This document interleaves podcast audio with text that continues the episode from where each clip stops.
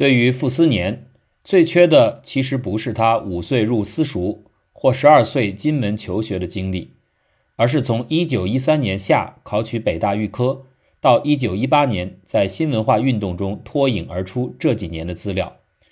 因为六年求学北大的经历，对于傅斯年学识、思想及志趣的形成起到的作用非同小可。从为《新青年》撰稿，到主编《新潮》杂志，再到担任1919年5月4日学生游行总指挥，后两年的傅斯年在众目睽睽之下，又有自家文章为证。而前四年呢，傅乐成、傅梦真先生年谱对于18到22岁的傅军生活。除了解引当年的同学毛子水、罗家伦五处的回忆文章，未能提供进一步的资料。可有了这三则收入台湾大学1950年所刊《副顾校长哀婉录》的文章，再加上顾颉刚的《古史辨》第一册自序，我们总算对傅先生就读北大时的精神状态略有了解。1917年胡适归国任教以前的中国学界。经学上的今文古文之争及与之相关的章太炎、康有为的对立是中心话题，吸引众多文史学者。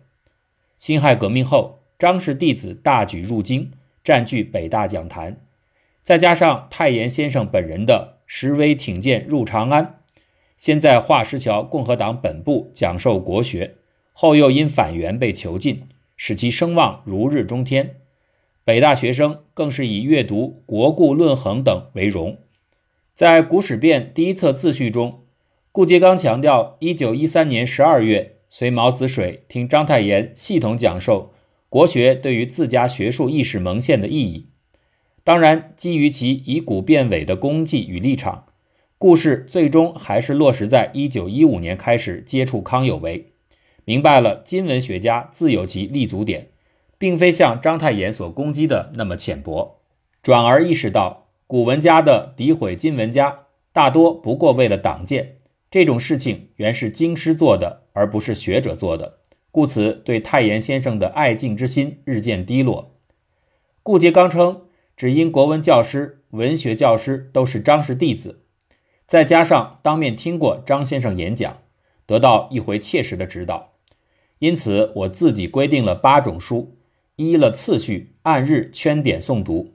这八种书是《史记》《文心雕龙》《史通》《文史通义》《中国历史教科书》《国故论衡》《大成起信论》《新旧约圣经》。前四种在意料之中，后四种方才显出故事的读书特色。阅读《大成起信论》，乃是因为章太炎演讲时大力的推荐，而了解《新旧约圣经》。则源于夏曾佑讲中国古代史时，常常用旧约做比较。也就是说，后两种之进入按日圈点诵读的书目，其实是国故论衡和中国历史教科书思路的延伸。比顾颉刚低两级。一九一五年进入北大预科的陶希圣，在北京大学预科中称，是国文教师沈尹默叫我们买太炎先生的《国故论衡》读习，并且指点我们阅读《吕氏春秋》和《淮南子》。相比之下，顾颉刚的特异之处在于其读书不只带有章门烙印，还曾深受夏曾佑的影响。而后者按照周雨彤的说法，其功绩在于接受京津文学的启示，编写普通历史教材，使转变期的新史学普及于一般青年们。顾颉刚称：“我的读书总喜欢把自己的主张批抹在书上，虽是极佩服的人，像太炎先生，也禁不住我的抨击。”接下来就是大段关于《国故论衡》中文学总列篇的批评。同样才气横溢的好友傅斯年，想来也在此潮流中。当年同学五处在《忆梦真》一文中追忆到，一九一六年下半年，北大校园里有个大胖子同学很特别，常常在同学的包围中议论风声。我很欣赏他的风度。到他台子上一看，放了几本简论。上面有红色的批点，却没有仔细去看他。简论的批注本至今没有发现。眼前的这册《国故论衡》倒确实是红色的批点。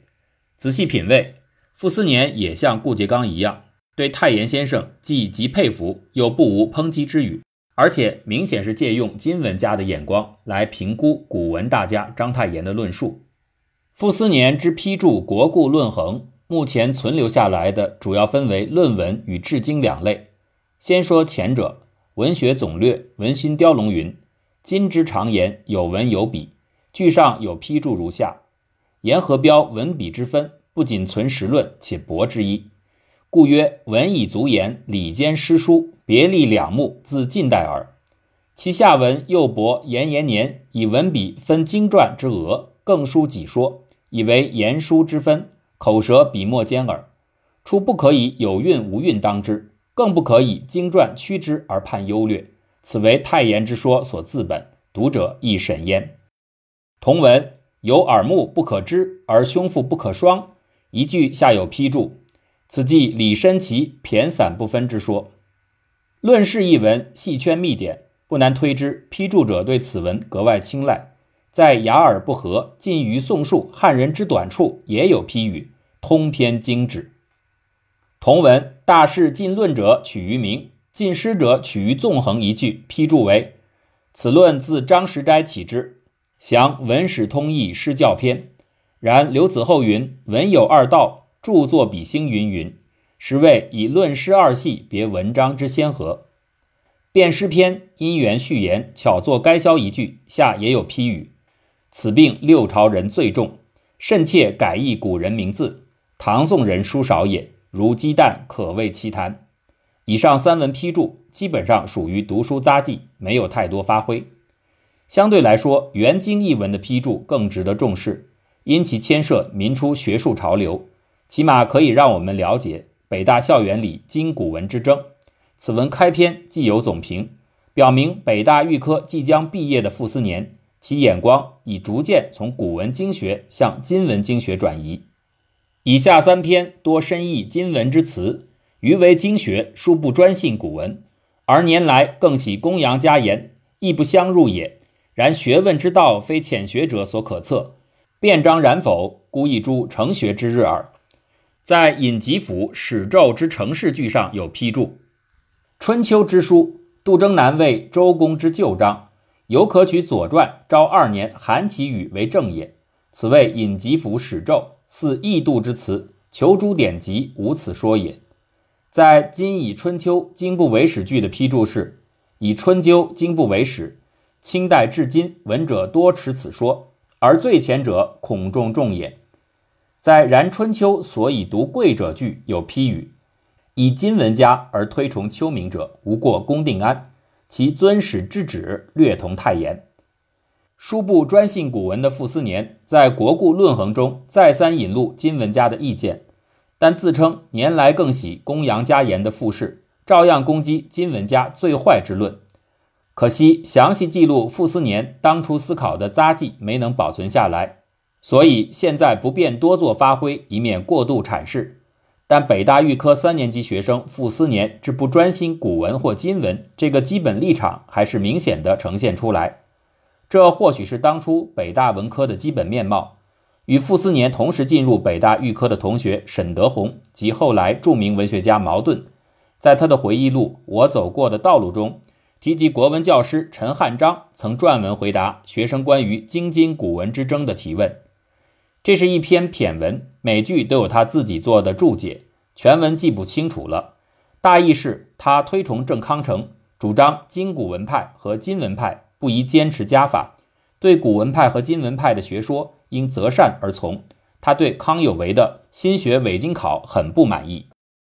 其实的北大教授有各自鲜明的学术倾向，但已不再谨守今文或古文家法，甚至有借今古文的缝隙。凸显自家的学术思考的，最能体现这一特色的，莫过于张氏门生，而又接受崔氏影响的钱玄同。据说他曾这样教诲顾颉刚：我们今天该用古文家的话来批评今文家，又该用今文家的话来批评古文家，把他们的假面目一齐撕破，方好显露出他们的真相。《聊斋志异》上记着一段故事，说有一个桑生先后接纳了两个笨女。不久，莲香指李女为鬼，李女指莲香为狐。桑生初疑他们是嫉妒性的攻击，但经历了长时间的考验，证明莲香果真是狐，李女果真是鬼。我们今天正该从今古文两派的相互指摘之下，接受他们双方的结论。单从互相撕破假面目这个角度看，前说的是站得住脚的，而且如此读书不失为一种取巧的方法，因为没有比论敌更热心于钻研对方著作并发掘谬误的了。民初北大文科学生很可能正是从解读京津古文论战中获得独立思考的空间，并培养某种程度的怀疑精神。比如傅斯年一九一九年一月发表在《新潮创刊号》上的《清梁玉绳著《史记质疑》，便是从清学脉络推论可知学术之用，始于疑而终于信，不疑无以见信，与其过而信之，无宁过而疑之。这种怀疑精神，既指向作为学派的今文与古文，也指向原先崇拜的著名学者。对太炎先生的学说，由热情拥抱转为挑战与质疑，在复试批注国故论衡时已有明显表露。两个月后，傅斯年以优异成绩毕业于北大预科，升入本科国文门及后来的中国文学系。随着眼界的日渐开阔，加上胡适归国任教带来的新鲜气息。傅斯年不再满足于列于太炎先生门墙或承袭某一派衣钵。罗家伦在元气淋漓的《傅梦真》一文中有一段颇富戏剧性的悬想：当时的真正国学大师如刘申书、黄继刚、陈汉章几位先生也非常之赞赏梦真，抱着老儒传经的观念，想他继承遗承血统或是太炎学派等衣钵。孟真有徘徊歧路的资格，可是有革命性。有近代头脑的孟真，竟一跃而投身文学革命的阵营了。刘师培是否有意传衣钵于傅斯年，其实没有任何可供实证的资料，只是因为傅氏国学修养深厚，在同学中颇有声誉，故此罗家伦所论，其实是傅是否具有继承衣钵的资格。在罗氏的论述框架中，新旧截然对立，承太炎学派衣钵乃徘徊歧路，与革命性和近代头脑背道而驰。如此立论，过于看重此举之意识形态内涵。对于傅斯年日后不大谈论章太炎先生及其学说，我认为老同学毛子水《傅梦真先生传略》当中的分析更为切合实际。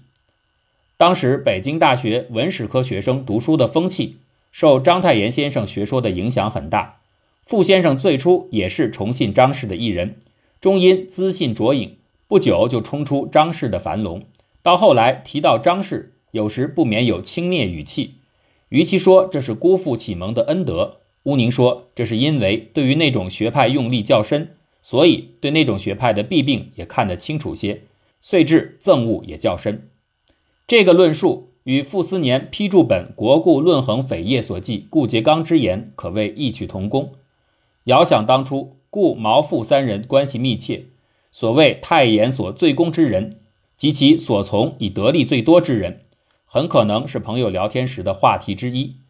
几十年后，轮到为老友写悼文，毛子水对于复试不谈章太炎的解释，应该是准确的，不是古已有之于今犹烈的忘恩负义，也很难套用时尚的影响的焦虑。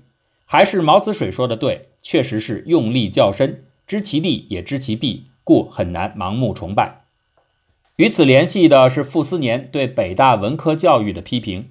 一九二零年八月一日，进入伦敦大学研习实验心理学不久的傅斯年致信胡适，回想在大学十六年，一误于预科一部，再误于文科国文门，言之可叹。这两句常被论者引用的名言，听起来惊心动魄，可是联系上下文，问题就没那么严重了。脱离作为政治运动中心的北京。傅斯年开始潜心读书，近来很不想做文章，于科学上有些兴味，望空而谈的文章便觉得自残。至于选择心理学作为主攻方向，认定以此终身倒也有趣，必定使得其读书范围及方法改弦易辙。明白这一点，对下面这段抱怨当不会觉得过分突兀。晋中温习化学、物理学、数学等，兴味很浓。回想在大学时六年。一误于预科一部，再误于文科国文门，言之可叹。如此辩解，倒不是完全抹杀傅斯年对北大文科教育的批评，只是此信之讨论国文教育，很大程度上源于俞平伯的不辞而别。一九二零年一月，傅斯年与俞平伯一行乘船离沪，前往英国留学。海上漂泊将近两个月后，终于抵达英国港口利物浦，次日便乘车前往伦敦。可是抵英不到两周，俞平伯因为不习惯留学生活，悄悄乘船归国。傅斯年得到消息，急忙乘火车赶去马赛拦截，可惜未能追上。否则，以傅之热心与俞之固执，说不定还有一场恶战发生。俞平伯的半途而返，让傅斯年大为感慨。虽然也承认于是此次归国未必就是一败涂地，因输入新知的机会虽断，整理国故的机会未绝，可还是耿耿于怀。出国前一年，傅斯年曾在《新朝》一卷四号上发表故书新评，称应当先研究西洋的有系统的学问，等到会使唤求学问的方法，然后不妨分点余力去读故书。依此思路，俞平伯的放奔留学实在是没出息的表现。其实，以俞平伯的性情，勉为其难去读洋书考博士，并非他的最佳选择。不过，在五四一代青年来看，留学乃向西方寻求真理的不二法门，于是之退却实在太不明智。责任感很强的傅斯年，于是进而思考俞平伯留学失败的原因。俞平伯人极诚重，性情最真挚，人又聪明。偏偏一误于家庭，一成大少爷便不得了了；又误于国文，一成文人便脱离了这个真的世界，而闯入梦的世界。我自问，我受国文的累已经不浅，把性情都变了些。如平伯者更可长叹。但望此后的青年学生不再有此类现象就好。留欧七年，傅斯年涉猎众多学科，由心理学而物理学而历史语言学，直到最后阶段。方才转向日后纵横驰骋的历史学。从伦敦大学转到柏林大学时，傅斯年大概不会料到自己日后还会与人文学术打交道，因此他没有随身携带自家批注的国故论衡就一点不奇怪了。即便一开始在伦敦大学学的就是语言和历史学，可以猜想以傅斯年的天分和志气，也可能照样以是张氏为代表的国故。那是整个时代的文化氛围和学术潮流决定的，个人很难超脱。留学归来，傅斯年重返文史研究领域，其眼光与趣味已与出国前大相径庭。在无中生有创建中央研究院历史语言研究所时，更是刻意与国故、国学等划清界限。替院长以致研究员聘书时，傅氏以一贯的决绝口吻，直截了当地表明其对于国学的不满。现在中央研究院有历史语言研究所之设置，非取抱残守缺，发挥其所谓国学，实欲以手足之力取得日新月异之材料，借自然科学赋予之工具而从事之，以其新知识之获得。材料不限国别，方术不择地域，既以追前贤成学术之圣，亦以分异国造诣之龙。可见这时的傅斯年学术上的国际视野。你确实与章太炎等老一辈国学大师迥异了。